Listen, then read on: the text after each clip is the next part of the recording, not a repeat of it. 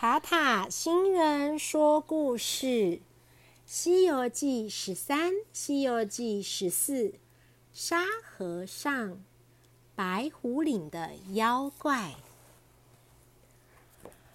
孙悟空打败爱吃的猪八戒，从此又多了一个取经的伙伴。这天，唐三藏骑着白马，由孙悟空和猪八戒保护着。继续到西天取经，他们走着走着，来到了流沙河。流沙河大的看不到尽头，而且水流很急，不会法术的唐三藏根本过不去。这时，水中突然钻出一个蓝脸的妖怪，妖怪拿着一根宝杖，脖子上挂了九个骷髅头。伸手就来抢唐三藏，猪八戒连忙用九齿钉耙挡开妖怪，两个人打得天昏地暗，分不出胜负。孙悟空说：“哼，看我的！”挑出了金箍棒，也来打妖怪。妖怪打不过他，便躲到水里去了。孙悟空心想：这个妖怪住在流沙河，想要渡河，一定得先抓住他，叫他帮忙。可是啊，妖怪躲在水里不出来，怎么抓他呢？孙悟空想了想，便架起筋斗云，到南海去找观音菩萨帮忙。观音菩萨说：“这个妖怪本来是天上的卷帘大将，犯了错被贬到人间来。他已经答应要跟你们去取经，法名叫悟净。”观音菩萨叫仙童木叉带他的红葫芦去流沙河。木叉飞到河上，对着河水大叫：“悟净，悟净！”那个妖怪果然冒出水面来。当他知道他要抓的人就是唐三藏时，连忙上岸来跟唐三藏行礼。唐三藏便替他取个别名，叫做沙和尚。沙和尚取下脖子上的骷髅头，木叉把红葫芦放在骷髅头的中央，变成了一条葫芦船。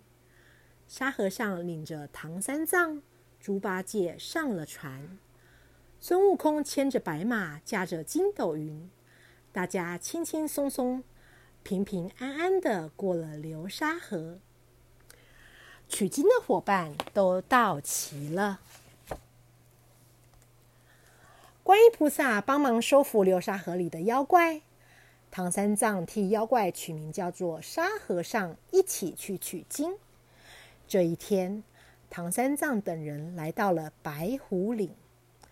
白虎岭有个妖怪，他听说吃唐三藏的肉可以长生不老，就变成了一个白发老婆婆，提了两个罐子朝唐三藏走来。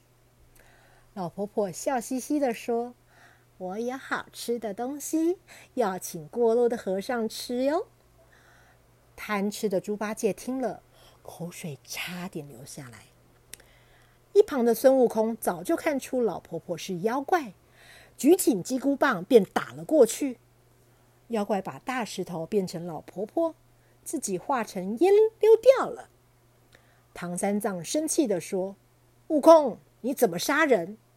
孙悟空说：“我杀的是妖怪，你看这些饭菜其实都是毒虫啊。”猪八戒却说：“这些虫一定是师兄变的。”唐三藏便念起了紧箍咒，把孙悟空疼得直求饶。他们又往前走了一会儿，忽然听到有人喊：“救命！”唐三藏抬头一看，原来树上挂了一个老道士。老道士哭着说：“我不小心从山上跌下来，还好挂在树枝上没摔死。”唐三藏要孙悟空救老道士下来，但是孙悟空早就看出道士是同一个妖怪变的。老道士说：“我的脚摔断了，请猴子大哥背我走吧。”孙悟空说：“好啊，我背。”老道士趴在孙悟空的背上。偷偷念起了移山咒，移来一座大山，压在孙悟空的背上，想把他压死。孙悟空缩缩肩躲开了，举起老道士就往地上摔。妖怪赶紧把路旁的树变成了老道士，自己化成了烟溜掉了。唐三藏以为孙悟空又杀了人，气得不要孙悟空当徒弟了，把他赶走。孙悟空一个人驾着筋斗云来到了东海，看着茫茫大海，想起师傅，难过的哭了起来。这时候，东海龙王出现了，他答应要陪孙悟空回白虎岭。向唐三藏求情。唐三藏把孙悟空赶走以后，又继续往前赶路。天黑的时候，总算到了一个大庄院。猪八戒正要上前敲门，庄院里便走出了一个漂亮的妇人，笑着请他们到屋里坐。进屋以后，妇人对他们说：“取经太辛苦了，不如留下来做我的夫婿。”猪八戒听了，便有点动心。妇人对他一笑，他不由得的就跟妇人走到另外一个房间去。妇人拿了件亮晶晶的衣服，说：“快换上新衣，做我的新郎。”猪八戒糊里糊涂的就穿上了，哪知道衣服突然变成了粗绳，把他捆住。原来呀，妇人是妖怪变的，妖怪又叫小妖们。把唐三藏和沙和尚都抓来，妖怪笑着说：“嘻嘻，骗了你们三次，这次总算成功了。小妖们，快生火烧柴，我要吃唐三藏的肉。”唐三藏好害怕，他很后悔赶走了孙悟空。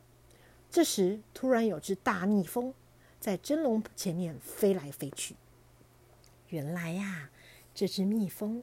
是孙悟空变的，他跟东海龙王借了一条冷龙，叫冷龙围住了真龙，这样真龙就不会热喽。孙悟空又趁小妖打瞌睡的时候，偷偷飞到真龙里，教唐三藏怎么骗妖怪。应该蒸好了吧？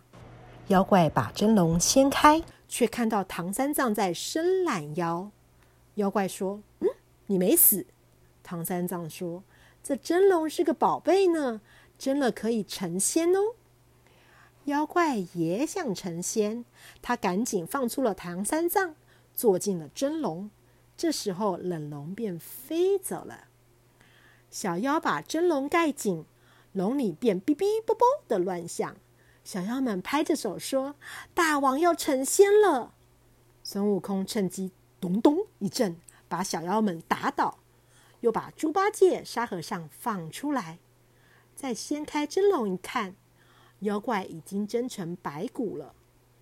孙悟空谢谢东海龙王的帮忙，师徒四个人又继续向西赶路。小朋友，下一次的故事会更精彩哦！小朋友，塔塔星人说故事，《西游记》十三。《西游记》十四的故事说完了，希望小朋友们都喜欢。《西游记》的故事来自英文汉声出版有限公司的《汉声爱的小小百科》，第二月二十三日和三月十八日的故事。它的版权属于英文汉声出版有限公司所有。小朋友们，如果喜欢听塔塔新人说故事的故事，请和爸爸妈妈一起订阅塔塔星人说故事频道。这样以后要是有新的故事，小朋友们就会听得到哦。如果小朋友们喜欢《西游记》的故事，也请小朋友们和你的好朋友分享《西游记》这个故事，这样其他的朋友也会听得到你喜欢的故事哦。小朋友们，那我们下次再见喽！小朋友，拜拜。